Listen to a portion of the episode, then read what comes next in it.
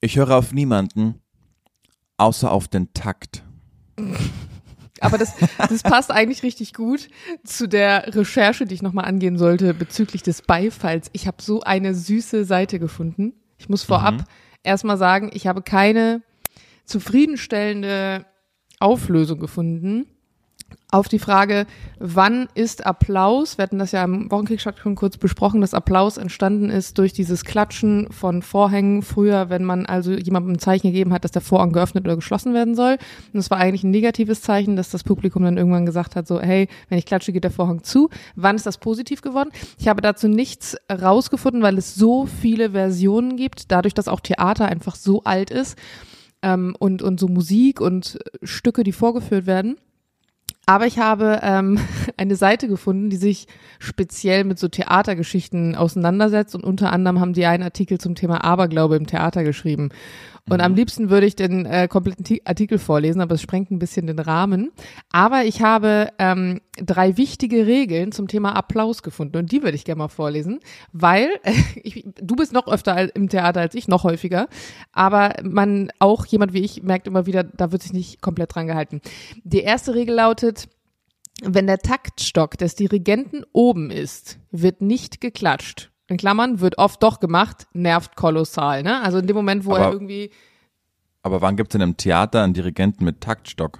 Es bezieht sich nicht auf Theater, es bezieht sich auf alles, was irgendwie Vorträge sind oder irgendwelche, ob okay. das jetzt Musicals sind oder Konzerte. Du hast ja auch manchmal ähm, zum Beispiel diese Veranstaltung, wo, wo was gezeigt wird und unten hast du trotzdem jemanden, der irgendwie live was macht. Also bezieht sich auf alles, was irgendwie äh, mhm. mit Musik zu tun hat. Dann Zweitens, nach der Generalprobe wird nicht geklatscht, das bringt Unglück. Mhm. Ähm, kann, äh, muss ich gerade mal überlegen, weil ich habe früher auch im Schultheater gespielt. Ich hatte ja auch einen äh, Musikleistungskurs mit so Theaterthemen und wir haben, glaube ich, schon geklatscht nach der Generalprobe, weil man einfach so erleichtert war, wenn es das erste Mal irgendwie in einem Durchlauf funktioniert hat. Und der dritte Punkt ist, nicht jeder Moment verdient Szenenapplaus, auch nicht, wenn ein Star auf der Bühne ist. Das ist natürlich, also da, da schrieb die Dame im Artikel auch, dass das natürlich ganz häufig der Fall ist, dass man so gönnerhaft zwar Nebenrollen beklatscht, aber wenn dann so die Hauptrolle auf die Bühne kommt, dann bricht da im Saal irgendwie der Applaus los. Mhm. Ich stelle mir auch ganz oft vor, boah, das muss auch irgendwie nervig sein und anstrengend, wenn du dann so als Nebendarsteller oder als Nicht-Hauptrolle nur so, so die Reste irgendwie abbekommst. Das muss auch irgendwie blöd sein. Ähm, und durch den Vorhang blinzeln bevor die Vorstellung beginnt. Das ist ähm, heute auch noch streng verboten. Und der vergewissernde Blick in den Saal bringt schreckliches Unglück, erst recht, wenn eine rothaarige Frau in der ersten Aha. Reihe sitzt. da habe ich auch gedacht, so dieses Hexending von früher. Ja. Fand ich ganz spannend. Also gerade bei solchen äh, kulturellen Themen wie Theater, das ist so, oder auch dann Musical oder whatever, das so eine lange Geschichte irgendwie mit sich bringt, finde ich das voll spannend, solche solche Sachen darüber zu lesen, so was man früher gemacht hat und heute und so ich muss jetzt mein Hirn ordnen, weil bei mir jetzt ganz viel gerade aufgegangen ist, wo du das vorgelesen hast. Erste Frage, schnell abzuhandeln. Bist du jemand, der, wenn du wirklich überzeugt von dem Stück warst, auch als erster aufstehst, um Standing Ovation zu geben? Hm, das ist eine gute Frage. Also, ich glaube, ich hatte erst einmal die Situation, dass mich ein Stück oder in dem Fall war es ein Ballett wirklich so sehr von den Socken gehauen hat, dass es, dass ich eine 10 von 10 gegeben hätte. Und ja, da bin ich als erstes aufgestanden, aber da sind eigentlich alle zusammen aufgestanden, weil es einfach so krass war. russisches Staatsballett Schwanensee und es war eine sehr, sehr gute Version. Bolshoi. Ja, ansonsten stehe ich schon, stehe ich auch mit auf, aber ich bin jetzt nicht diejenige, die so völlig, ich bin ja eh nicht so ein extremst euphorischer Mensch, ähm, der sich da hochschmeißt, aber ich stehe auch mit auf. Aber ich bleib halt auch sitzen, wenn ich nicht der Meinung bin, dass es so genial war. Da bin ich dann auch knallhart, das juckt mich auch gar nicht. Nee, da bin ich ganz anderer Meinung, weil also ich, ich stehe dann auch teilweise alleine und klatsch. Weil ja, ich mir denke, boah, das Aber ja auch nur, wenn du es gut findest. Ja, genau. Ja, genau, das meine ich ja gerade. Wenn ich was nicht gut ja. finde und die anderen waren der Meinung, es ist gut, dann stelle ich mich nicht mit hin, nur weil jetzt alle stehen. Mhm. Ja, gut. Dann, dann verfluche ich teilweise auch die in meiner überheblichen Art als Banausen, die gerade nicht aufstehen, dass sie die Kunst gerade nicht erkannt haben. Und ich mir denke, boah, das war gerade so groß. Aber vielleicht bin ich auch einfach der, der überhaupt keine Ahnung hat und denkt, ja gut, das muss jetzt groß sein, weil ich das gerade angeschaut habe. Das weiß ich auch nicht. Aber das ist ja auch Geschmackssache. Auch, also ich glaube, man ist ja, ja nicht genau. Banause, nur weil man was eine andere Meinung ja. hat in dem, in dem Punkt. Nee, aber finde ich gut, dass du dann auch aufstehst, weil es gibt so manche, die stehen einfach aus Prinzip nicht auf, weil sie weil sie sich zu cool fühlen oder sonst was. Das Jubelst du denn doof. auch? Bist du auch jemand, der macht so ja. Woo! und so klatscht? Ja. Und das zum Beispiel ist ja auch eigentlich, wird ja kulturell als banausisch angesehen. Also eigentlich klatscht man ja nur und dieses Jubeln hat naja. sich irgendwann in der Modernen so etabliert. Meine das Oma zum Beispiel, mit der ich sehr viel im Theater war, die hat sich jedes Mal so schön aufgeregt. Ach, was ist das denn hier? Herrschaftszeiten. Fand ich naja, nicht süß, aber für die Schauspieler ist es natürlich schöner. Genau, wollte ich auch gerade sagen. Es kommt natürlich auch auf den Anlass drauf an. Ne? Wenn du in Kudam 56 gehst und dann zum Schluss, was ja auch drin, und dann kommen die nochmal raus und, und springen dann auf der Bühne und es ist dann mehr so ein Konzert als, als Theater, weil es ja auch es Musical ist. ja auch eher ist. so ein Musical, ja. Genau, dann macht man das natürlich. Aber wenn du jetzt äh, bei Schwansee würde ich jetzt auf gar keinen Fall jubeln. Also ja, das kommt das ja war, immer auf den Anlass an. Das war du? gut. ja. Aber bist du ein Ballettgänger, by the way? Nee, oder? Ähm, also klar, Schwansee habe ich mir auch angeschaut ähm, in München, Bolschoi. Das, aber äh, das war auch das einzige Ballett, in dem ich drin war.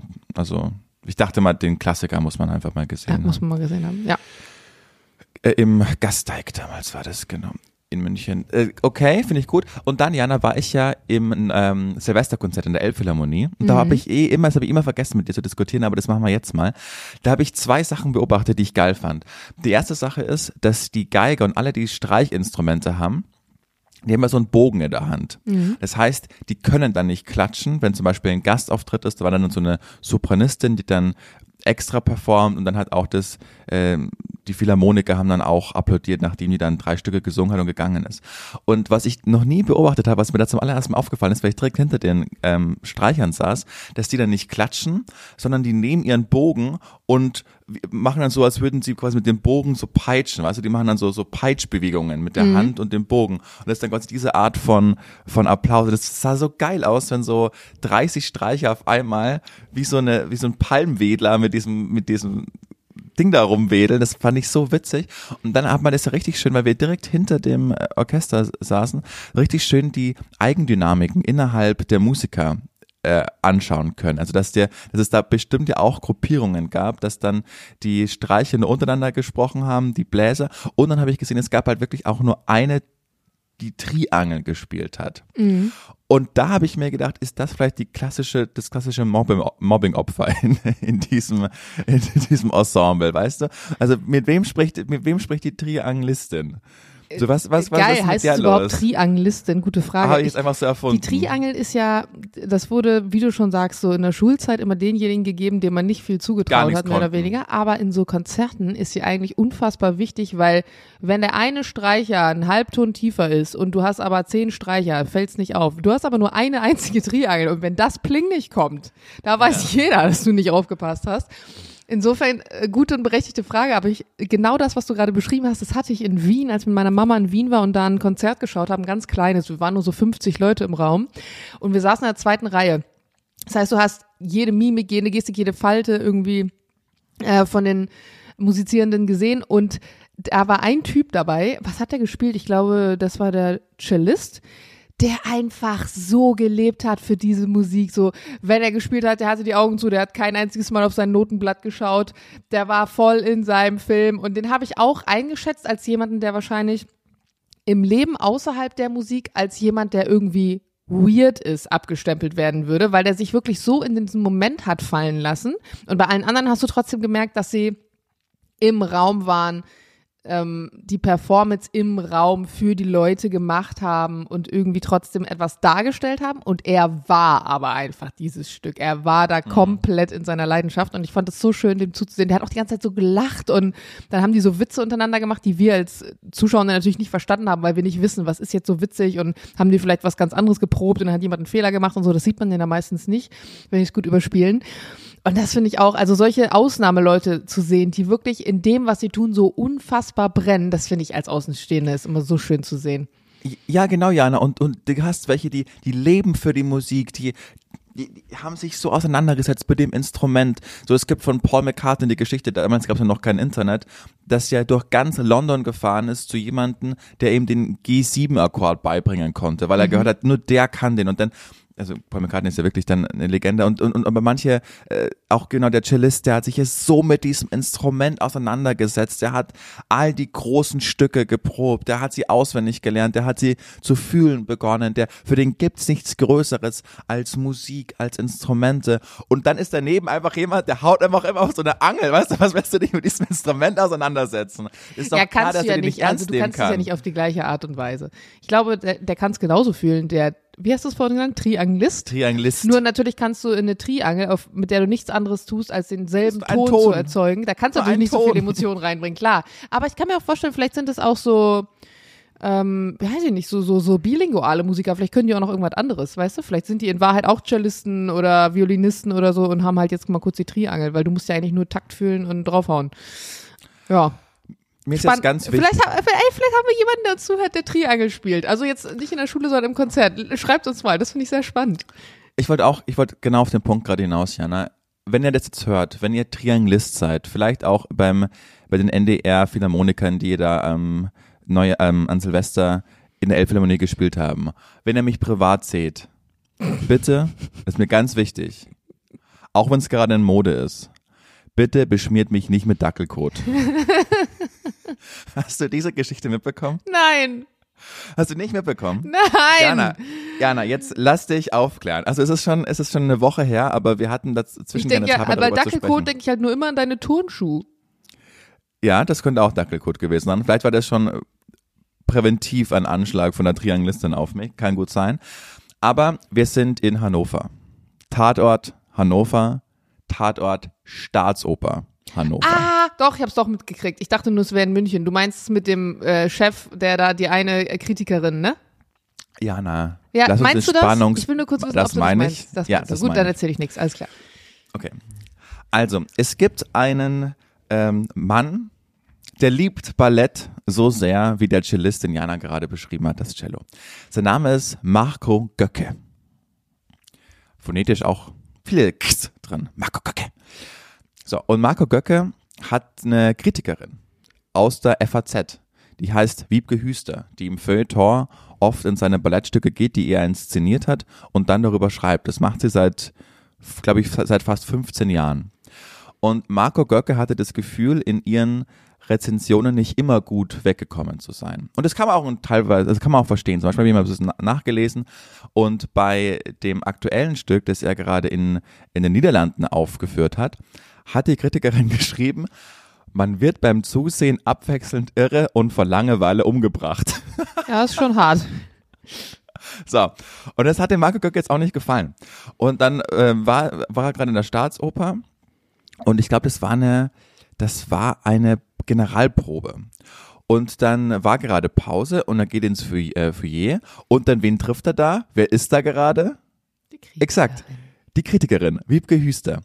Und jetzt ähm, gab es ein Attentat quasi auf Wiebke Hüster, denn er hat ihr den Weg abgeschnitten und meinte, Hüster, was machst du hier? Und dann hat Wiebke Hüster gesagt, naja, Herr Göckes wissen da ganz genau, dass ich Feuilletonistin für die FAZ bin und ich schreibe gerade einfach über ihr Stück. Und dann hat Göcke sie quasi angesprochen darauf, warum sie ihn so zerrissen hat und warum es immer so persönlich ist. Und dann hat sie ganz ruhig gesagt, naja, nee, das dürfen Sie nicht verwechseln. Ich habe sie nie persönlich angegangen.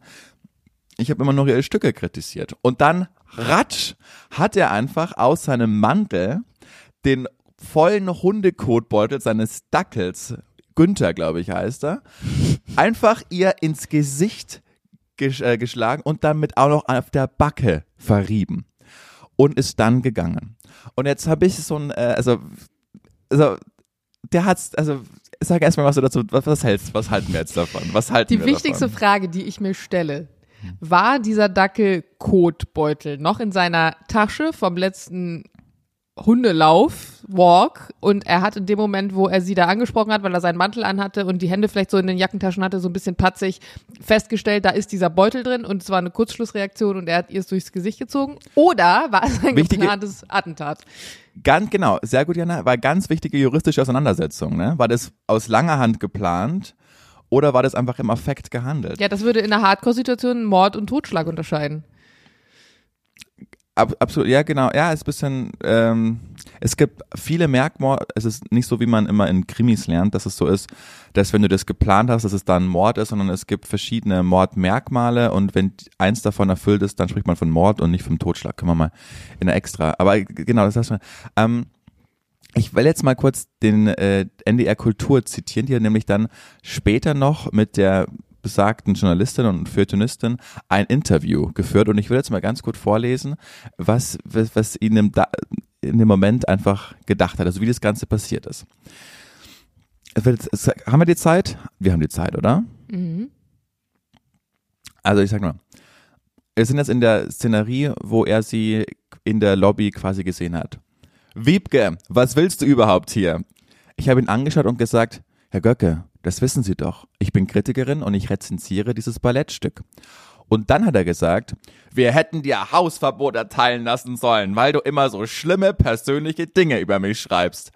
Dann habe ich zu ihm gesagt, Herr Göcke, entschuldigen Sie bitte. Auch dieser Text ist nicht persönlich. Das geht gegen Ihr Werk, aber nicht gegen Sie. Ja, aber ich habe Abonnentenkündigungen bekommen.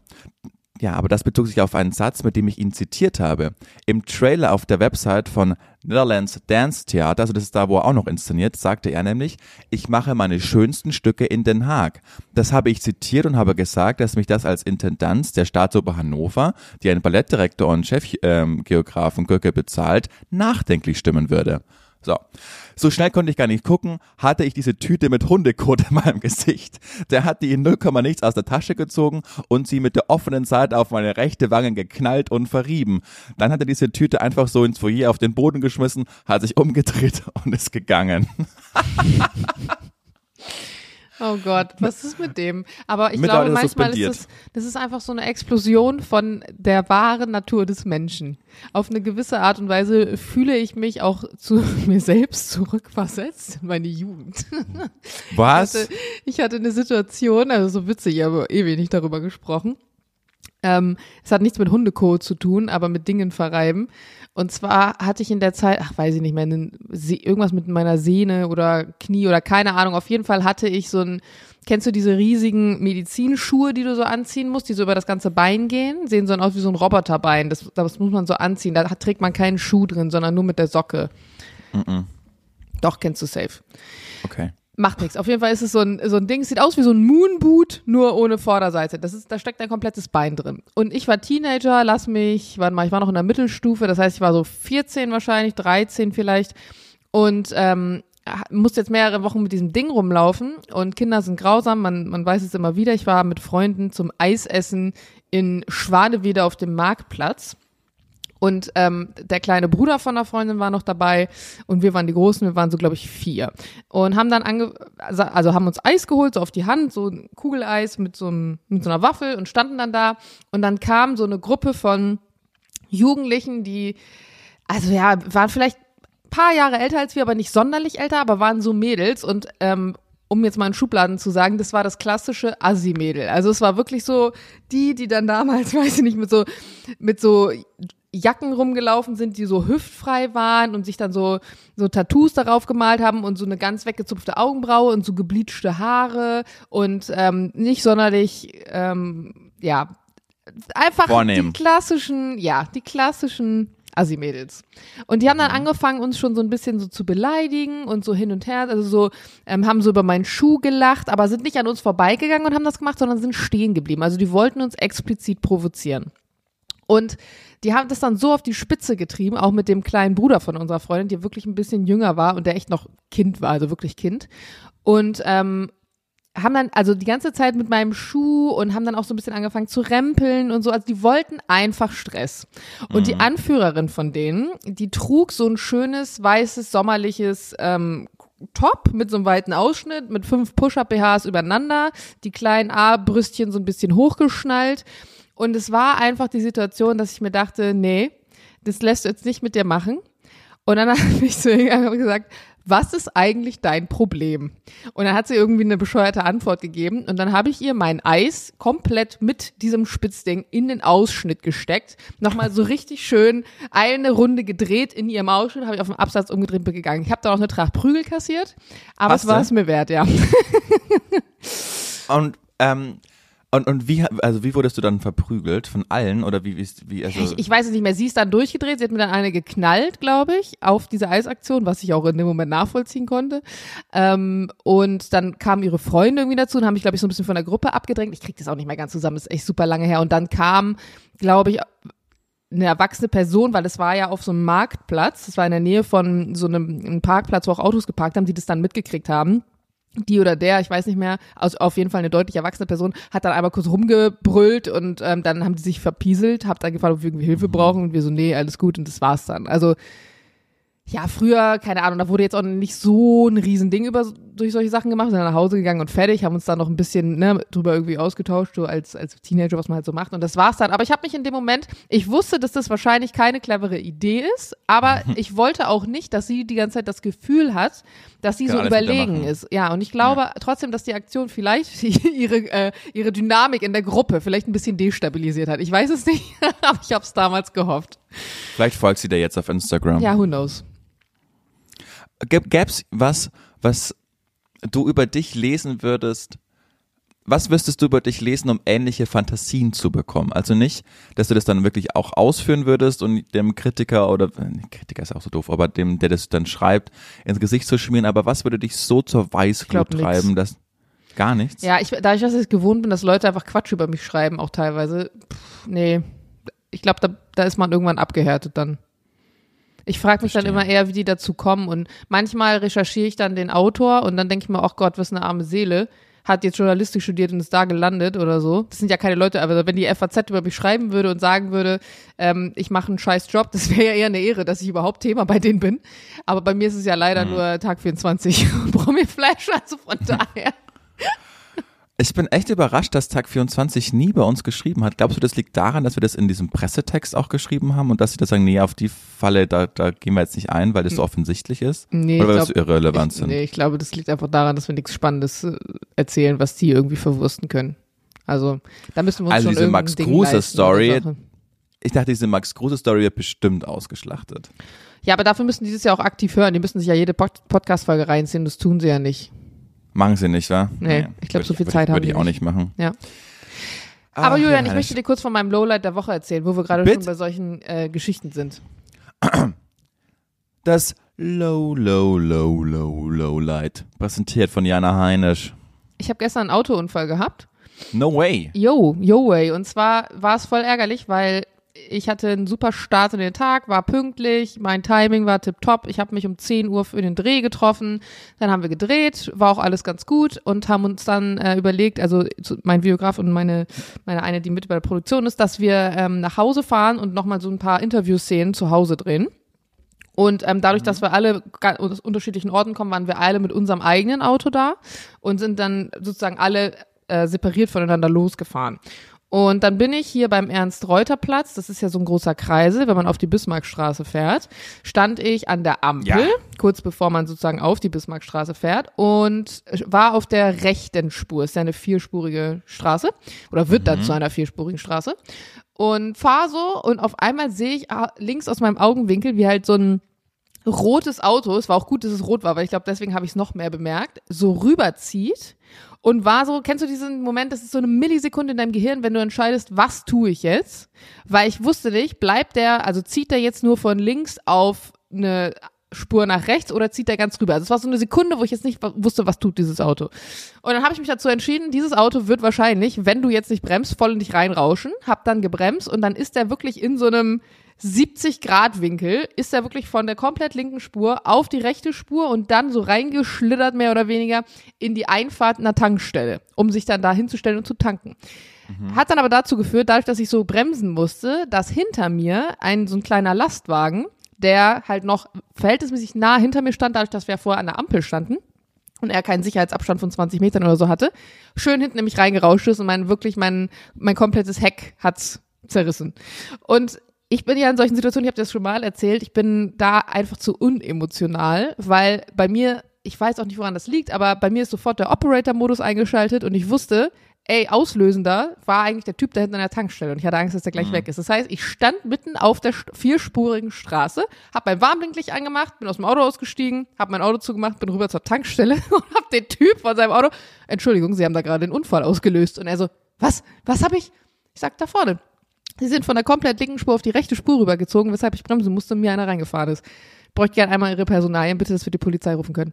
Und Mega. Der hat, und der hat sich so angekackt gefühlt. Also das war so ein typischer, weiß ich nicht. Ich weiß nicht, der sitzt vielleicht, vielleicht sitzt er im Vorstand von einer kleinen Holzfabrik oder so, irgendwo Mhm. in Süddeutschland und ähm, war jetzt mit dem Dienstwagen unterwegs, möchte auch nicht, dass ihn irgendjemand auf der Welt verurteilt. Für ihn war es wahrscheinlich das größte Ding, dass der jetzt einen Unfall ausgelöst hat, weil er scheiße gefahren ist. So. Weißt du, wie so jemand heißt? Rainer. Der hieß nicht Rainer. Aber ich glaube, warte Verdammt. mal, habe ich die Unterlagen hier? Na, egal. Auf jeden Fall ähm, meinte er, ja, nee, davon hätte er gar nichts mitbekommen. Er sei auf die Tankstelle gefahren, um, Achtung, zu tanken. Ich so, ja, das ist ja in Ach so. Ordnung, aber das ist jetzt nicht so das Argument, warum man von komplett links nach komplett rechts Ja. rüberzieht. Ja, hinter mir war frei. Ich sag, nee, hinter ihm war nicht frei, hinter ihm war ich.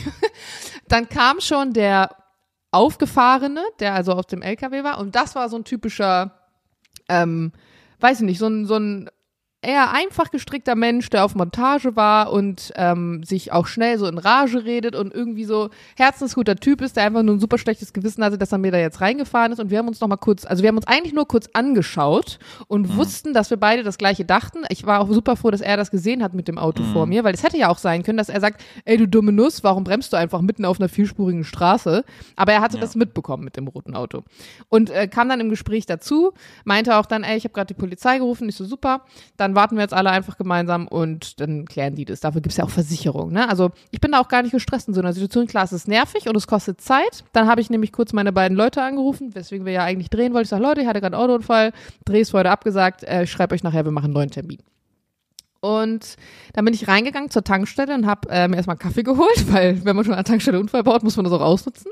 Und dann hatte die äh, Tankstellenmitarbeiterin das auch irgendwie gesehen, weil wir dann ja mit drei Autos sozusagen einfach so random auf dieser Tankstelle standen. Also klar an der Seite, aber nicht an der Zapfsäule oder so.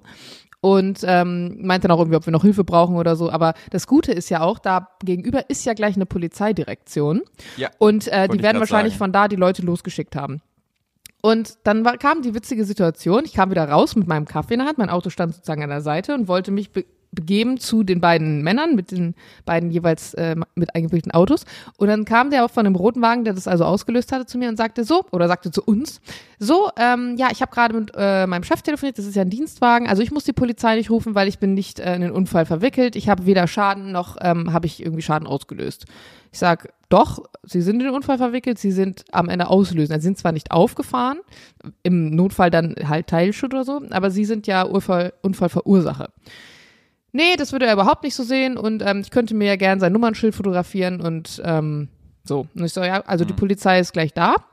Ich kann Ihnen sagen, in dem Fall wäre das Fahrerflucht, wenn Sie jetzt gleich mit, mit äh, als, als Teilschuld oder wie auch immer dann irgendwie ein, eingeschränkt werden. In, äh, ich an Ihrer Stelle würde hier bleiben. Und dann meinte er, ja, ich könnte ja ein Foto von seinem äh, Fahrzeugschein machen. Habe ich dann auch gemacht. Und dann sag ich, ja, wie ist denn Ihr Name und Ihre Adresse? Ja, Firma sowieso, bla bla bla. Ich sage, ja, ich will nicht die Namen Ihrer Firma, ich möchte gern Ihren Namen. Dann hat er mir nur seinen Nachnamen gesagt. Ich sage so, ja, und wie ist Ihr Vorname? Wirklich, ich musste dem alles aus der Nase pullen, weil er wirklich versucht hat, sich aus dieser Situation dann rauszuziehen. Was ja schon fast ein Schuldeingeständnis war, ne? Ja, Weil, dachte ich dann auch. Naja, auf jeden Fall habe ich dann seine ganzen Daten gehabt, seine Adresse und so weiter. Und der, ähm, der andere von dem, von dem kleinen LKW, der telefonierte gerade noch im, in seinem Führerhäuschen mit der Polizei. Und das war sozusagen so ein Moment, wo ich habe ihn losgelassen, sozusagen, den Mann aus dem roten Auto, der das ausgelöst hat, und dachte mir, es ist jetzt seine Entscheidung in diesem Moment, ob er jetzt fahren wird oder ob er jetzt hier bleiben wird. Was soll ich machen? Ich kann ihn nicht aufhalten, ich brauche den auch nicht anschreien. Es ist seine eigene Entscheidung, ich habe seine Daten. Dann hat er sich aber entschieden, da zu bleiben. Dann hat er den im LKW gebeten, dass er so ein bisschen zur Seite fährt, dass er mit seinem roten Auto daneben fahren kann, dass er gemeinsam mit uns wartet. Und dann kam auch ähm, die Polizei. Waren so zwei jüngere Typen auch, waren sich, also fanden sich auch besonders wichtig in dem Moment. Also ist ja, ist ja auch in Ordnung, machen auch einen wichtigen Job und so, aber die kamen dann so da rein und meinten, so, jetzt versammeln wir uns alle mal und äh, wir wurden hier angerufen wegen des Unfallhergangs. Also der hat so ein bisschen, entweder kam der frisch von der Polizeischule und hat das so ein bisschen runtergerattert und ich glaube manchmal, dass in so einer Situation, also du musst natürlich auf der einen Seite irgendwie dominant auftreten, weil es ja nicht immer Menschen verwickelt sind in solche Unfälle, die ruhig bleiben. Also da gibt es auch Leute, die komplett frei drehen und dann ist so eine Dominanz, glaube ich, auch komplett angemessen. Aber in dem Moment kam mir das eher vor wie so ein Zirkusclown, der so eine Rolle spielt. so und ähm, jetzt wird mal einer nach dem anderen erklären, sowieso in so einer Therapierunde, was genau mhm. passiert ist und dann können die anderen darauf reagieren und sie müssen natürlich keine Aussage machen, wenn sie sich selbst belasten, aber sie dürfen und es war alles so ein bisschen so sehr hochgestochen auf eine Art und Weise. Und ich dachte mir dann einfach nur, oh komm, ich will, dass es vorbei ist so. Und dann hat der, der äh, LKW-Fahrer, der auch immer noch so ein bisschen aufgeregt war und der natürlich jetzt auch Schiss hatte, weil er ist ja auch derjenige, der aufgefahren ist, hat dann erzählt, ja, und wir sind hier von der, von der Ampel losgefahren und die Dame vor mir, die musste dann bremsen, weil der Typ vor ihr rübergezogen ist, hier auf die Tankstelle und dann bin ich einfach reingefahren und dann haben sie mich gefragt, ob ich da noch was zu, zu sagen habe und dann habe ich gesagt, nö, genau so war das. Und dann haben sie den anderen Typ gefragt, ähm, was er dazu sagt. Und er sagte dann auch, ja, ich, ich wollte tanken. Also er hat immer diese Begründung, ich wollte tanken, so als würde das jetzt alles relativiert. ja. so, ja, ich wollte tanken. So, als wäre das, einfach, als wär das einfach so, dass er gerade ein Kind gesehen hat auf der anderen Seite, der ist gerade von dem Balkon runterfällt und er musste da ja. hin, um das einfach zu retten. Ja, so. vor allem die Tankstelle hat ja immer zwei Ein- und Ausfahrten sozusagen. Bei manchen Tankstellen ist das natürlich genau definiert als das ist die Einfahrt und das ist die Ausfahrt, aber mhm. das ist bei den wenigsten so. Also du hättest ja auch noch eine weiter reinfahren können und zur Not fährst halt ein Stück weiter, das ist ja äh, Bismarckstraße, ist ja selber wie so ein Kreisel aufgebaut und fährst halt links nochmal rum und kommst zurück oder whatever. Ja. Naja, auf jeden Fall, er musste tanken.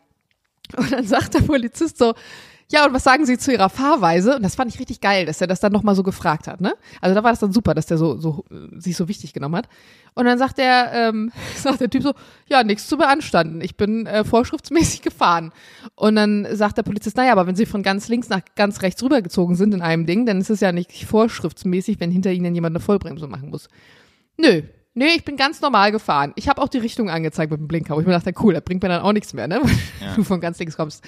Na, und dann haben wir halt alles ausgefüllt und ähm, dann geht's ja auch irgendwie auseinander. Was ich noch witzig fand, war, dass in dem Moment, als ich an der Seite stand, ein, ähm, ein Mann kam mit einem großen schwarzen Mercedes, der nicht unbedingt so aussah, der Mercedes, als würde er ihm, ihm der gehören, sondern tendenziell, als wäre er eher geleast, ähm, und mich fragt, hattest du gerade einen Unfall? Ich sag, ja. Brauchst du einen Gutachter? Ich kenne da jemanden. das war so völlig random. Ich so, nö, ich hab, hab jemanden, alles in Ordnung, alles gut. Ach so, ja, falls du sonst Hilfe brauchst, sag Bescheid. Und fährt so weiter. Und ich so, hä? Danke. We wem soll ich jetzt Bescheid sagen? Und, und danke für die Unterstützung.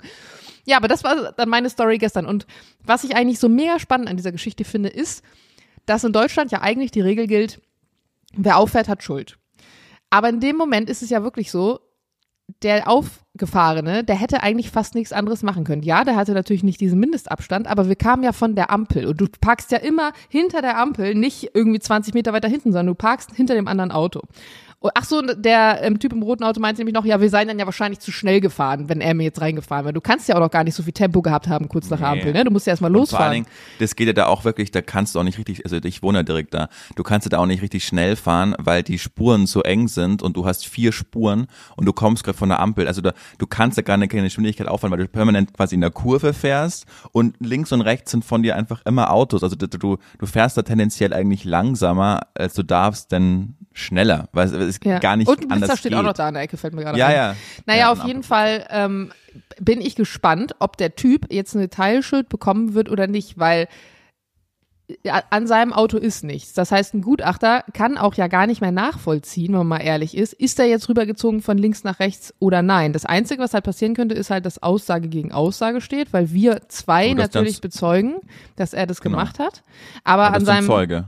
Genau. Insofern ist, äh, insofern ist es ja nicht Aussage gegen Aussage, weil in dem Fall bist es ja du, die gegen ihn aussagt, aber du hast ja noch einen Zeugen. Also hast du ja zwei Aussagen gegen eine Aussage. Ja, genau, aber der, der Zeuge ist halt der, der am Ende trotzdem den Unfall verursacht hat. Also der, der halt trotzdem mir mhm. raufgefahren ist, wo sie, den, dem werden sie nicht die Schuld komplett nehmen, weil irgendeine Versicherung muss es ja am Ende des Tages zahlen. Ja. Und bei den beiden sind es Dienstwegen gewesen. Bei mir ist es ein Privatwagen. Und ich bin wirklich gespannt, wie sich da Versicherungen jetzt einigen werden. Also es gibt so eine Auskunft, da werde ich nachher mal anrufen, da kannst du ähm, einfach Nummernschilder angeben und dann sagen die dir, welche Versicherung das ist. Und dann kannst du bei der Versicherung zum Beispiel anrufen und fragen, ob der Schaden schon gemeldet ist oder nicht. Weil kann ja zum Beispiel jetzt auch sein, dass keiner von beiden, ne, man muss ja mal vom Schlimmsten ausgehen, stellen wir uns jetzt mal vor, keiner von beiden meldet den Schaden seiner Versicherung. Und dann wird meine irgendwann sagen so, hä, wieso wollen sie denn ihr Auto reparieren lassen? Deswegen immer gut, da nochmal hinterher zu telefonieren. Aber ich bin richtig gespannt, weil ich das so noch nie erlebt habe, ob der jetzt irgendwie hinterher einen draufkriegt oder nicht, weil es war richtig blöde, wenn der am Ende da, also damit davonkommt. Das würde mich richtig ärgern mhm. irgendwie. Obwohl das eigentlich blöd ist, so einen Gedanken zu haben, dass es einen ärgern würde, wenn jemand nicht Schuld an etwas bekommt. Aber irgendwie fände ich es schon echt unfair, weil nee, am wenigsten dafür kann wirklich der Typ, der mir aufgefahren ist. Mhm.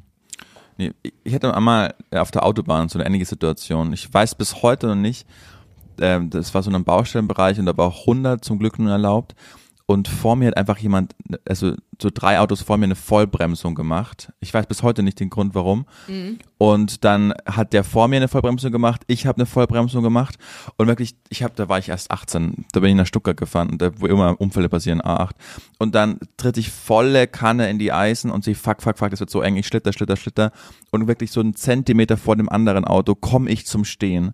Und dann so, oh Gott sei Dank, und sack so zusammen und in dem Moment, bam, bam, fallen mir, fallen mir einfach zwei äh, Transporter volle Kanne hinten äh, ins Auto rein. Vollsperrung, Autobahn, ich bin mit dem Krankenwagen oh, nee. ins, in, ins Krankenhaus gekommen im ähm, Rettungswagen, voll Schaden, also wirklich der Sprinter war, also quasi der, das waren ähm, 1er BMW, die ja eh nicht so groß sind.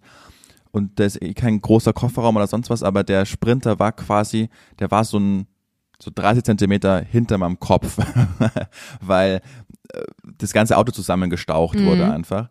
Und äh, da, da waren war auch der hinter mir, klar hätte der mehr Abstand Das ist zum Beispiel sollen. übrigens der Grund, warum ich kein Smart war. Du hast keine Knautschzone und auch wenn ja. ein Smart in Berlin Stadt richtig geil wäre, aber ich denke mir jedes Mal, wenn dir da einer hinten rauf fährt, dann steht der mhm. einfach in deinem Kopf. Ja. Und das war dann echt doof, weil äh, ich konnte dann so ein halbes Jahr, Jahr war Autofahren echt schlecht für mich, weil immer wenn ich so rote Lichter gesehen habe, wenn die vor mir gebremst haben, habe ich das immer mit so Schmerz assoziiert, weißt du, dann habe ich mhm. immer echt kleine Panikattacken bekommen. Aber da ist dann auch nur die Versicherung von dem Typen, der mir halt reingefahren ist. Das waren wirklich zwei Sprinter so bam, bam. Der, der mhm. eine Sprinter ist mir rein und der andere ist ihm nochmal rein und somit ist er nochmal mir rein obwohl das auch ja, einfach hat, da hat ein Typ ohne Grund offensichtlich eine Vollbremsung vor uns gemacht. Ich weiß, wir wissen bis heute nicht warum, aber eigentlich wäre der auch schuld gewesen. Der war der Aus, also der war der Auslöser, aber niemand hat das Kennzeichen sich notiert oder, oder dergleichen. Deshalb waren nur mal die hinten beide, die das ähm, zahlen mussten, dann meinen Schaden. Ja, shit.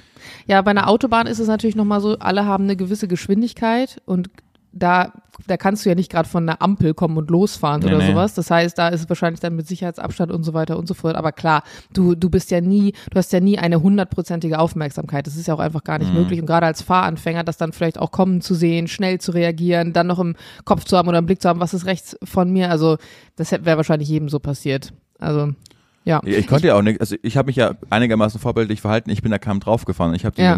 die Reaktionszeit eingehalten, aber die hinter mir halt nicht. Ja. Naja. Jana Heinisch. Long story short, du hast, Lowlight. du hast ein Lowlight. Mhm. Okay.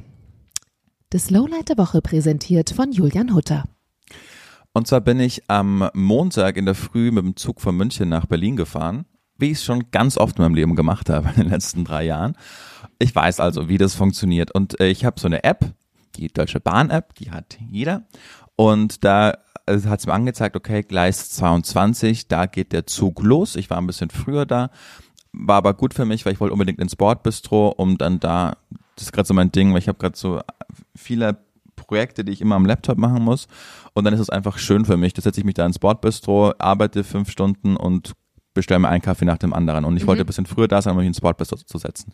Und da war auch angezeigt oben, Hamburg-Altona, Abfahrt 10.36 Uhr. Ich war schon so um 10.10 Uhr da, habe mich ins Bordbistro gesetzt, dachte, Checkpot, kann ich jetzt schon ein bisschen arbeiten. Dann ist es so 10.22 Uhr und der Zug fängt sich an zu bewegen. Und ich denke mal so, das ist Ach, nicht möglich. Scheiße. Was ist hier denn jetzt eigentlich los? Und schau dann so zu den Leuten, aber die haben sich überhaupt nicht gewundert. Und ich dachte mir so, hä, ich bin doch gerade in Gleis 22, da stand doch Hamburg-Altona. Und dann habe ich aber den Gleiswechsel nicht mitbekommen und der fuhr einfach nach Bremen. Oh nein, schön meine Heimat. Genau, und ich wusste aber, nee, das ist nicht gut, weil ich musste um 15 Uhr bei äh, in meinem Sender sein, weil dann äh, meine Tschüss, tschüss, bis später um 10, weil dann quasi die, die, die Schicht losging. Und dann bin ich so richtig panisch geworden. Also nicht panisch, aber ich dachte so, fuck, wie komme ich denn jetzt, weil ich bin nicht prominent genug, als zu sagen, könnt ihr bitte den Zug für mich anhalten. ich glaube, das ist niemand. Deutsche Doch. Bahn wer? Da gibt es doch die, die, legendäre Geschichte, dass Jan Böhmermann äh, den Zug angehalten hat äh, und dann ist, hast du nicht mit mitbekommen? Nee. Ist, ja, ist, ist ja egal.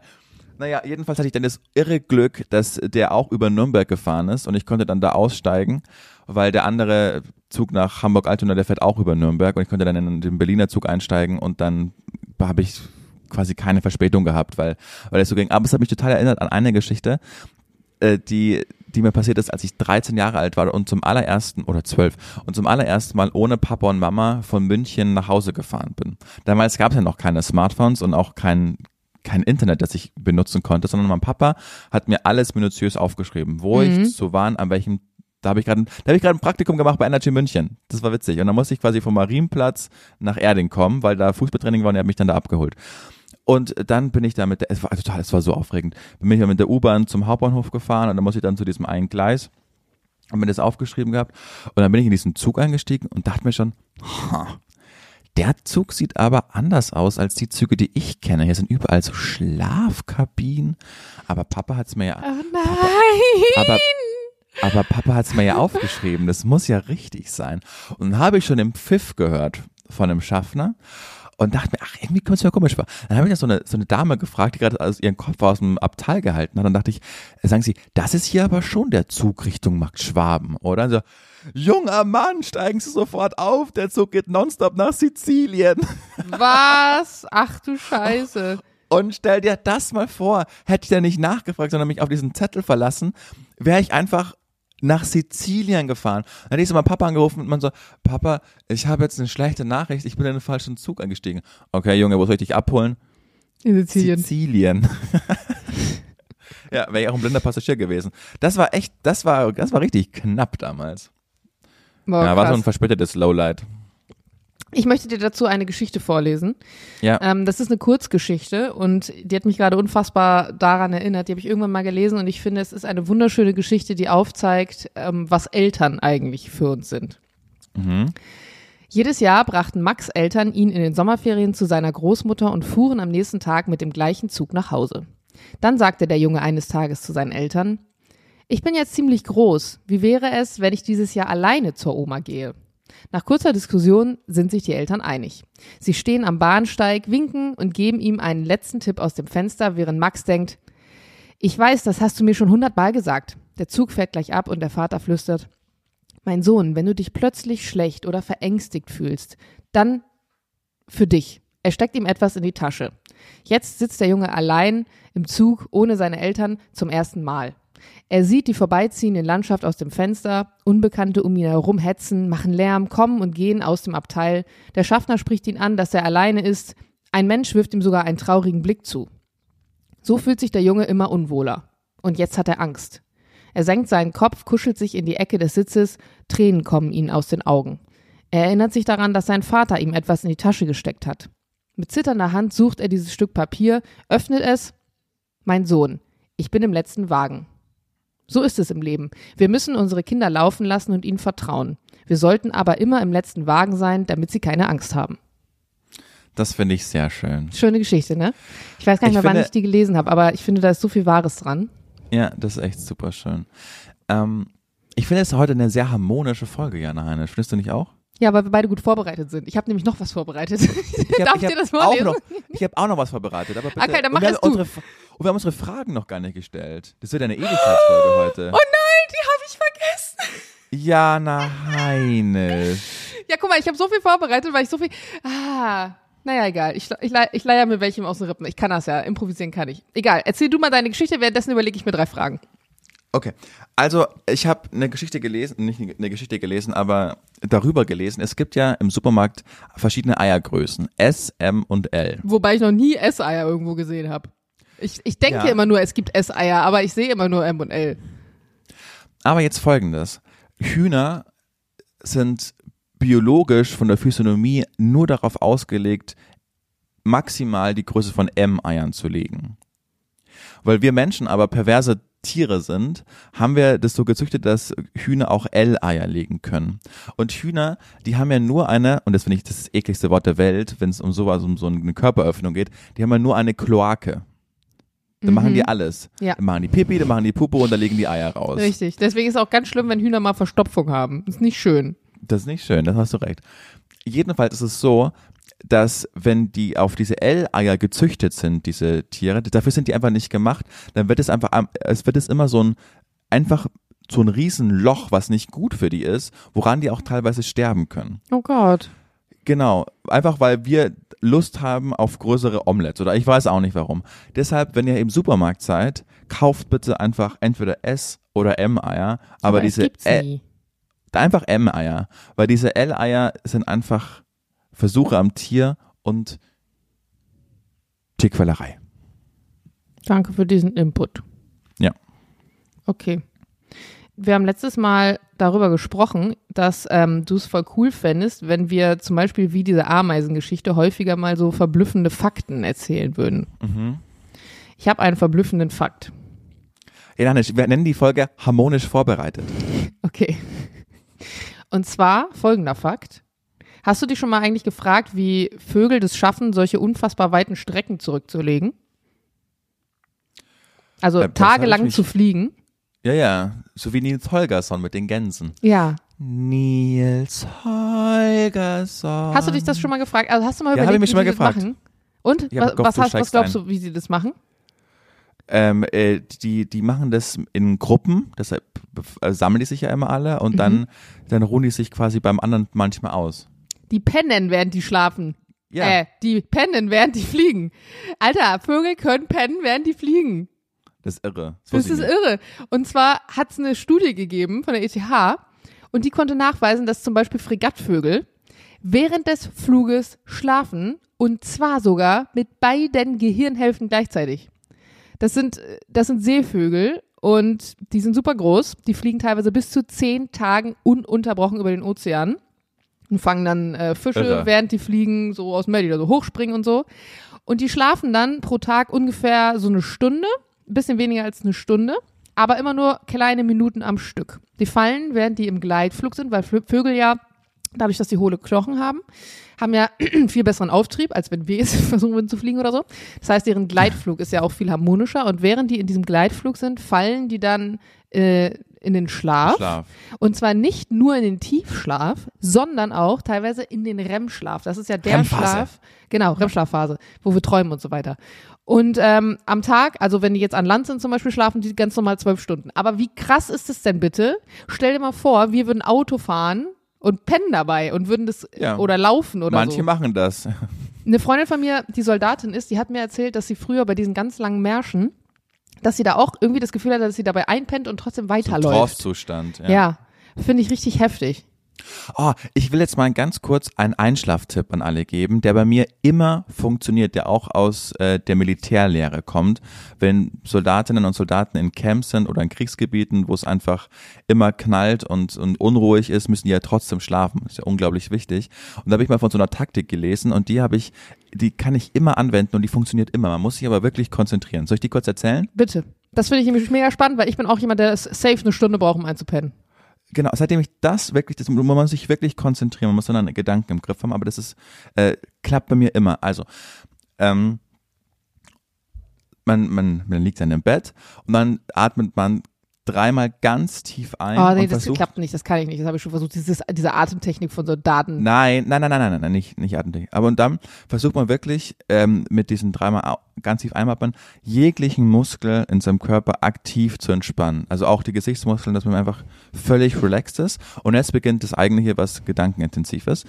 Du gehst in Gedanken immer die gleiche Route. Also zum Beispiel, bei mir ist es so, ich bin immer noch, weil ich die schon so lange mache, bin ich immer noch in meiner Münchner Wohnung, wie ich da in meinen Flur entlang gehe, die Tür aufmache, mit dem, und dann mal wirklich detailgetreu, mit dem mhm. Aufzug nach unten fahre, die erste Tür aufmache, die zweite Tür aufmache, ich weiß noch genau, äh, welcher Nachbar da rechts gewohnt hat, ich mache die Glastür auf, dann gehe ich durch den Hof, gehe einmal rechts rum und gehe zur Theresienwiese. Und ich schwöre dir, äh, in echt ist das, ein, ist das ein Weg von maximal fünf Minuten gewesen und bis jetzt bin ich noch niemals bis zur Theresienwiese gekommen, weil ich immer vorher einschlafe. Okay, also man muss ja wirklich, man muss sich an alle, man darf, das Schwierigste dabei ist, dass die Gedanken nicht abschweifen. Man muss sich wirklich nur auf diese Strecke konzentrieren und man muss einfach gewohnte Strecken ähm, im Kopf abgehen, wo man, die man schon tausendmal gegangen ist, wo man sich an jedes Detail erinnern kann. Ja, das war mein Schulweg wahrscheinlich von früher. Was genau. ist denn, wenn man dann an einen, also wenn man diesen Weg läuft und du kommst an einen Punkt, wo du nicht mehr alle Details erinnerst? Muss ich dann da stehen bleiben, solange bis ich es kann oder wie funktioniert es dann? Im Zweifel nochmal von vorne einfach gehen. Aber das kann Fun ich nicht Fact, sagen, weil das muss ich kurz noch dazu sagen. Mein Schulweg, da gibt es einen Weg, weil, weil das heute Thema der Folge ist und der hieß immer bei uns Kindern Hundekackenweg. ja. Weil genau so sah er aus. Ja. Der war so zugewuchert von so Buchsbäumen. War so eine, das war so ein kleiner Stichweg. Und die Eltern haben Stichweg gesagt, aber bei uns war es der Hundekackenweg. Und, und wenn wir uns morgens verabredet haben, weil man ja früher noch so in Gruppen so zur Schule gelaufen ist, ja, ja um äh, 7.45 Uhr Hundekackenweg. Witzig. ja, richtig geil. Ja. Aber es ist wirklich, man muss sich da konzentrieren, aber es klappt bei mir jedes Mal. Okay, ich werde das mal ausprobieren heute Abend und dir ja. erzählen. Oder ich werde das mal die Woche testen, wenn ich hoffentlich dran denke und Montag mal berichten, wie oft es geklappt hat. Also wirklich wichtig, jeglicher Muskel muss sich entspannen. Du musst einfach dich nur mit den Gedanken auf diesen Weg konzentrieren und ich schwöre euch, dass, also nee, ich schwöre es nicht, aber bei mir zumindest, und das schwöre ich, klappt das jedes Mal. Auch so eine Sache mit Muskeln entspannen. Das Auge ist ja eigentlich, wenn du stirbst, ist das Auge ja offen, weil der Muskel dann entspannt ist. Und ich mhm. frage mich jedes Mal, wenn ich so in so Mediationsübungen bin und die sagen, entspann alles, da wäre mein Auge eigentlich offen, weil es entspannter ist, als es zuzuhalten. Das, das ist. Äh, also man soll jeden Muskel entspannen, außer das Auge, ja?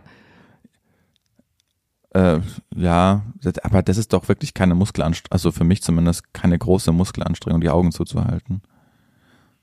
Na, aber wenn ich jetzt, ich zum Beispiel sitze jetzt hier und ich entspanne jeden Muskel in meinem Gesicht. Ja, es ist auch, es ist auch hell.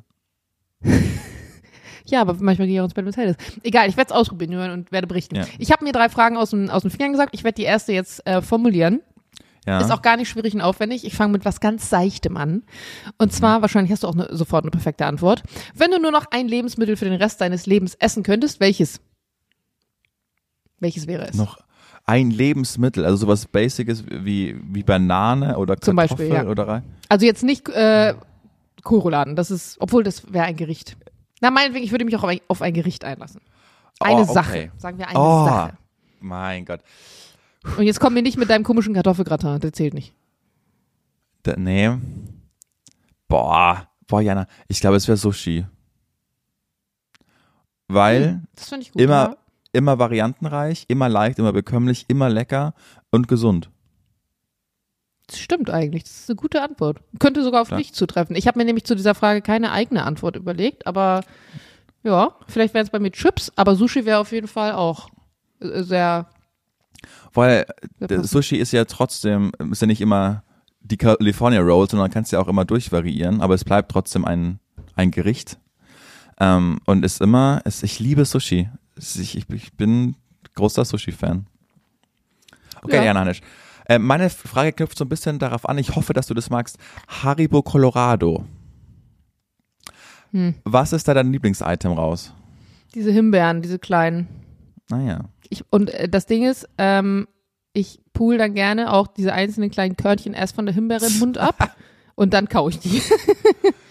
Das ist, das ist witzig, weil ich glaube, du bist die einzige Person, die nicht sofort diese, diese Kokos, äh, diese, diese, weißt du, die, diese, dieses, dieses Kokos Lakritz. Widerlich sind die. Die, die liebe ich. Oh, also ich esse sie auch, dann irgendwann, aber erst, wenn alles andere aufgegessen ist. Gummibärchen esse ich zuerst vorher auf. Mega gut, da müssen wir uns jetzt, wenn wir wieder mal ähm, zu zweit aufnehmen, so eine Colorado-Ding nehmen, weil wir sind ein gutes Match, weil ich mag die Himbeeren zum Beispiel gar nicht und ich Ach, liebe die Weißen. Ja. Geil. Und ich habe was Neues entdeckt gestern, äh, das hatte Jules irgendwie eingekauft und zwar sind das von, äh, ich glaube, Nimm zwei, so saure Früchtchen-Dinger. Äh, oh, saure Apfelringe. Nee. Ah, oh, warte, ich gehe jetzt schnell rüber. Ich muss, ich muss eben auf die Tüte gucken. Warte kurz, warte. Ja, die. Ja.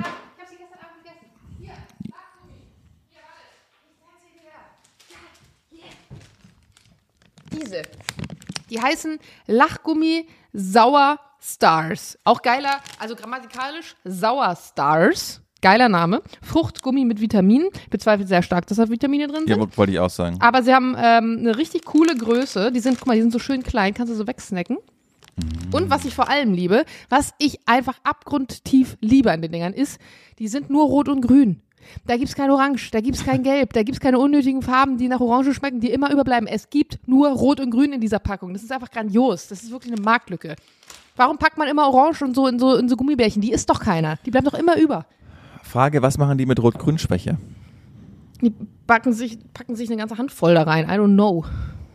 Wissen wir doch gar nicht. Die machen einfach so, die essen so händeweise. Verstehe. Okay, zweite Frage, Jana Heinisch. Welche Eigenschaft an, die, an dir selbst schätzt du am meisten? Worauf bist du richtig stolz? Ähm, Verständnis. Ich habe eine sehr, sehr, sehr, sehr, also ich habe einen sehr langen Geduldsfaden. Ich gebe sehr viele Chancen, weil ich immer versuche, mich in den, die andere Partei hineinzufühlen. Und mir wird oft gesagt von Freunden, äh, die das manchmal auch kritisch sind, die sagen, Jana, du, du bist zwar die mit der größten Geduld, die wir kennen, aber du, manchmal ist deine Geduld auch zu groß, du musst mehr auf den Tisch hauen. Aber es ist eine Eigenschaft, auf die ich vor allem sehr stolz bin, weil ich das früher nicht hatte. Also ich war früher tendenziell, das habe ich ja schon mal erzählt, eher jemand, der einen, einen kurzen Geduldsfaden hatte und äh, lieber so laut rumgepoltert ist. Und es ist mittlerweile gar nicht mehr so, aber ich merke auch oft, dass mir genau diese Eigenschaft weiterhilft, weil Menschen tendenziell dazu neigen, wenn andere Menschen sich ihnen gegenüber so verhalten, dass es ihnen missfällt, so mhm. abgenervt davon zu sein, dass sie sich nicht frei machen können von dem Gedanken, dass es einen Grund gibt, warum der andere sich so verhält. Und da können, da sagen manche Menschen zu, ja, du hast immer eine Entschuldigung für alles. Aber ich habe die Erfahrung gemacht, dass auch diese Entschuldigung für alles zu haben manchmal einfach ein, also dem anderen ein gutes Gefühl gibt und Sicherheit, weil viele Menschen, die sich oft seltsam verhalten oder nicht der Gesellschaft entsprechend oder was auch immer, ähm, tun das auch immer wieder, weil ihnen immer wieder das Gefühl gegeben wird, hey, du bist seltsam und komisch und äh, wir verstehen das nicht und warum bist du so? Aber wenn sie dann mal erleben, dass jemand, obwohl sie Fehler haben und obwohl sie negative Eigenschaften haben, trotzdem an ihrer Seite stehen oder ihnen trotzdem zuhören oder so, dann fangen die erst an, sich wirklich mit sich selbst auseinandersetzen und auch was ändern zu können. Und es bedarf eben sehr viel äh, Geduld Bild der Gegenpartei auch. Und ja, ich würde mir manchmal wünschen, dass man vielleicht mit mir als Kind auch diese Geduld gehabt hätte. Mhm. Ich glaube, bei mir ist es, dass ich, ähm, äh, wenn du mir was sagst und im Vertrauen, äh, im Vertrauen anvertraust, was? Wenn du mir was einfach anvertraust, so, und du sagst, hey, das weiß niemand außer dir, das darfst du niemandem sagen, dann kannst du dich zu 100% darauf verlassen, dass ich das niemand sagen werde. Mhm. Das war früher eine Eigenschaft, die ich immer wollte. Als Kind mhm. war ich überhaupt, also man konnte mir als Kind überhaupt keine Geheimnisse erzählen, weil ich als Kind oder auch früher Teenager so einen krassen Geltungsdrang hatte. Also ich habe das geliebt, wenn mir andere Leute zugehört haben und aufmerksam. Also jetzt würde wahrscheinlich mein Therapeut sagen, vielleicht hast du von Partei A zu wenig Aufmerksamkeit bekommen, deswegen warst du froh, wenn du Geschichten erzählen konntest, warum Leute dir zugehört haben, weswegen man mir schlecht Geheimnisse erzählen konnte, weil in dem Moment, wo ich jemandem was anderes sagen konnte, war das voll spannend. Und irgendwann habe ich festgestellt, oh, du, das ist so eine eklige Eigenschaft von dir. Du willst doch jemand sein, dem man gerne Geheimnisse erzählt und die bei dir bleiben. Und dann habe ich mich irgendwie selbst gegeißelt und habe gesagt, von jetzt an wirst du nie wieder irgendwas erzählen über andere. Und seitdem kann ich das auch. Aber wirklich früher, ich war so schlecht darin. Ich habe jedem alles erzählt. Weißt du, was ich ja. gehört habe? Ich war so ein richtige, richtiges Lästermaul so in der sechsten, siebten Klasse. Das, ja, aber das habe ich schon, das habe ich, das mochte ich noch nie, wenn ich, äh, also, und da hast du auch bei mir äh, also wenn ich dir wirklich was anvertraue, also nicht jetzt du, du sondern generell Mann. gesprochen, mhm. Mann, und ich höre dann aber, dass das rausgekommen ist, dann bin ich, ich bin ja der nachtragendste Mensch der Welt, dann hast du für immer bei mir verschissen. Also dann, dann gibt es, das ist anders als das stattet uns auch, da gibt es kein Zurück. Das kannst mhm. du vergessen. Ja. Das, ja, das unterscheidet uns sehr, das stimmt. Ja. Aber ich kann es auch total nachempfinden und nachfühlen. Und das finde ich auch immer so spannend, dass man ja dann eigentlich auch nur Ergebnis seines Umfelds ist und wie man groß geworden ist und was das alles mit einem gemacht hat. Deswegen, ich glaube, manchmal denke ich mir, würde ich noch mal studieren, hätte ich auch auf Psychologie Bock, weil ich das so spannend finde. Aber die haben in den ersten Semestern so einen krassen Anteil von Stochastik und Mathematik, dass ich mir denke, nee, äh, gar keine Lust zu. Aber spannend finde ich.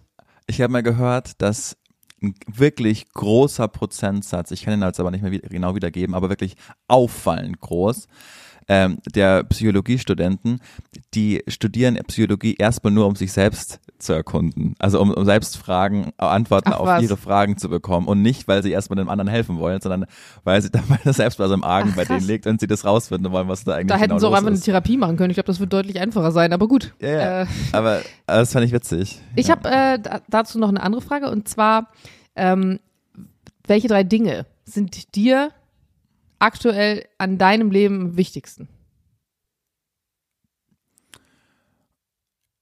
Ganz pathetisch. Ähm, dein Hund, deine Freundin und dein Job. Nein, nein, ich, ich, hätte es spezifischer gemacht. Äh, die Gesundheit meiner, meiner Liebsten, auf, also ganz klar auf der Nummer eins. Äh, Nummer zwei ist, also das bezieht es ja mit ein, aber ist klar die Beziehung. Also da, das ist ja einfach, ich glaube bei allen erwachsenen Menschen ist es so, dass, wenn ich dann mal da, dazu entschieden hast, äh, ich finde, wenn, wenn die Beziehung kein, kein Faktor ist, der dir auch noch Kraft raubt, sondern wenn du, wenn du weißt, okay, egal was gerade so rum passiert im Beruf oder sonst was, aber wenn du nach Hause kommst und da ist jemand, der, ähm, der dir Kraft gibt und nicht noch ein anderer Arbeits, Arbeitsbereich, wo du mhm. dann, der da keine Kraft zieht, sondern nimmt, dann ist das, das entschädigt für so viel. Ja. Dann kann gar nicht, dann weißt du, dann ist alles andere teilweise egal, weil du weißt, da ist jemand, auf den du dich immer verlassen kannst und so Partners in Crime mäßig. Und drei würde ich dann einfach sagen, äh, klar, beruflicher Erfolg. Ja. Muss ich dir jetzt, wenn wir auflegen, muss ich dir was erzählen? Oh, gut. oh nein, das ist richtig gemein gerade. Oh mein Gott, ist das gemein. Oh mein Gott, ich, oh mein Gott, ist es das, was ich denke? Nee, ist was anderes, aber okay. es ist cool. okay, äh, du, du musst noch eine Frage stellen und dann habe ich noch eine Frage und dann sind wir raus für heute. Ähm, du hast aber erst eine gestellt, oder? Nee, ich habe schon gefragt, äh, welches Lebensmittel du den Rest deines Lebens gerne essen könntest. Genau, dann hast du noch zwei. Na, habe ich gerade gefragt, welche drei Dinge, die am wichtigsten sind in deinem Leben. Ach, stimmt. Sorry. ja. äh, ach, genau. Ähm, was ist, wenn du Menschen gerade, wenn du, wenn du Menschen beleidigen willst, mhm. was ist das, was ist das schlimmste äh, Prädikat, das du verwendest? Ich beleidige Menschen nicht. Ach, also, äh, also du meinst jetzt so, so rumpöbeln oder was meinst du mit beleidigen? Ein Schimpfwort. Also zum Beispiel, wenn ich ähm, Beatrix von Storch im Fernsehen sehe, dann gibt es ein F-Wort, was ich äh, zu, Ah, äh, so meinst du. Genau.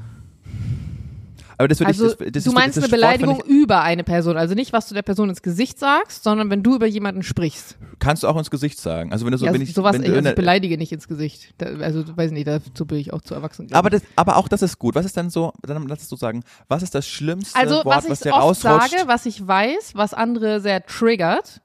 Aber das sage ich halt nur, also das sage ich wirklich nur zu engen Personen, ist, ich bin sehr enttäuscht. Weil enttäuscht Nein, sein. Ich, ich, will ja ein Prädikat. Ich will äh, okay. sowas wie Pimmelkopf. Oder weißt du sowas? Habe ich nicht. Hast du nicht? Also, ist nicht so ein Standardding? Also ich habe tatsächlich früher sehr oft Hurensohn benutzt, aber es, man beleidigt damit halt einfach nicht die Person. Das ergibt deswegen eigentlich keinen Sinn. Also ich mag keine halt Es hört sich so schön an. Also ich mag, ich mag das Wort, ähm, das hört sich jetzt richtig bescheuert an, aber ich mag das Wort Hurensohn, weil man kann das R so schon rollen und nach hinten hat es so eine schwere Sohn. Also wenn du so schreibst, du Hurensohn, das klingt einfach gut, aber das Wort an sich ergibt überhaupt keinen Sinn. Äh, mal davon abgesehen, dass es ja die Frau in dem Moment total runtersetzt. Was, was kann sie dafür, dass ihr Sohn offensichtlich ein Arschloch ist? Aber ich habe das früher sehr gerne, ich habe ich hab das gerne benutzt. Aber ansonsten ich fand, ja. ich fand zum Beispiel in meiner Klasse waren zwei Zwillinge, die mittlerweile also richtig krasse Nazis sind, wie ich erfahren habe. Oh Aber die haben sich, die haben sich immer gegenseitig als Hurensohn beschimpft und das fand ich immer, Leute, das ist kontraproduktiv. Ja, ja aber ich glaube, das ist genau das, was ich meinte. Die, die, die nehmen dem Wort, das ist ja so ein bisschen wie Bitch. Ne? Also früher war Bitch ein Schimpfwort, dann ist Bitch das Wort für die beste Freundin geworden. Ey, Bitch, was geht? Ähm, das kannst du mit so vielen anderen Worten machen wie Wichsen, was früher äh, beruflich irgendwie das Schuhcreme war, wurde es dann nicht mehr. Genau, also da gibt's ja viele Sachen. Ähm, wenn jemand übrigens auf Instagram den Hashtag äh, nutzt, äh, Hashtag Bossbitch und ein Bild von sich selbst postet, könnt ihr mich, also Garantie drauf nehmen, dass ihr mich als Follower in dem Moment verloren habt. Ich sehe so oft so Bilder mit so Unterschriften und eigentlich triefen diese Bildunterschriften vor Narzissmus, habe ich manchmal das Gefühl. Aber andererseits ja. hat sich auch irgendwie so, es hat sich so erübrigt, dass man also nicht, nicht erübrigt, falsches Wort, aber ja, weiß ich nicht. Du, google mal bei Pinterest IG Quotes oder Captions oder so. Und da kommen nur solche Sätze. Soll ich dir, guck mal, ich, ah, komm, das machen wir jetzt nochmal hinten raus. Ich google jetzt mal kurz. So, bin jetzt bei Pinterest. Ich gebe jetzt ein Instagram Captions ähm, und dann ähm, Girl Boss. Und dann mal gucken, was da kommt. Mhm. Und ich lese jetzt die ersten drei vor, die kommen. Okay, Girl das erste, das erste geht noch. Don't be busy, be productive. Mhm. Okay, finde ich Stimmt. gut. Das zweite. If we meet a year from today with a bottle of champagne, what are we celebrating? Okay, ich habe offensichtlich einfach das falsche, ich habe offensichtlich ein gutes Dings benutzt. Und das nächste ist, only compare yourself to your previous self. Hm, dann, okay, warte mal. Dann mache ich nur einmal Instagram Captions. Da kommen dann immer so, aha, jetzt geht's los. So, da kommen nämlich die Dinger. You do you, I'll do better. Ja. Oder More issues than Vogue. Oder Google Maps said it was my turn. Oder Your baddest habit. So, und da sind dann halt nur solche Sachen. Ja, das ist Oder. Alexa, play Miss Independence. Finde ich auch sehr geil. Das ist Wahnsinn. Also, das, ich, also, da wei- weiß ich wirklich nicht, was ich dazu sagen soll. Das finde ich so, das finde ich. Aber ich finde geil, ja. dass wenn man, wenn man Instagram Captions Girlboss eingibt, bessere Sachen kommen, als wenn du nur Instagram Captions eingibst. Also das sagt viel über den Algorithmus aus. Ja. So, äh, meine Letzte allerletzte Frage. Frage. für heute.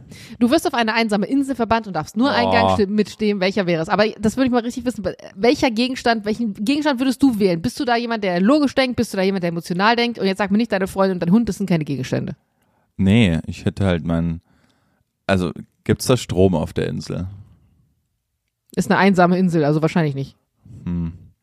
Also macht, ergibt so ein Smartphone eigentlich auch wenig Sinn, Ja, weil das ja dann einfach leer ist. richtig. Okay, dann würde ich ja vermutlich sowieso sterben.